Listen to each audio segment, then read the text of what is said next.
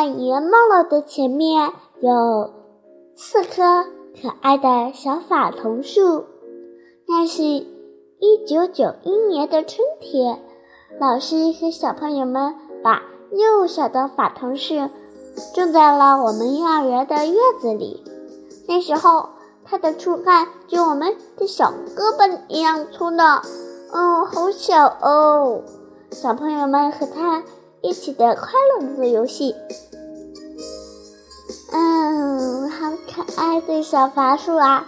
过了几年，小法头树已经树叶和树根密密的，像碗口一样，树干的牢牢支撑着树叶，搭成的绿色大伞。为小朋友们撑出片片阴凉，就是十几年过去的日子吧。它们已经很小，但今天的法桐树长得又高又壮。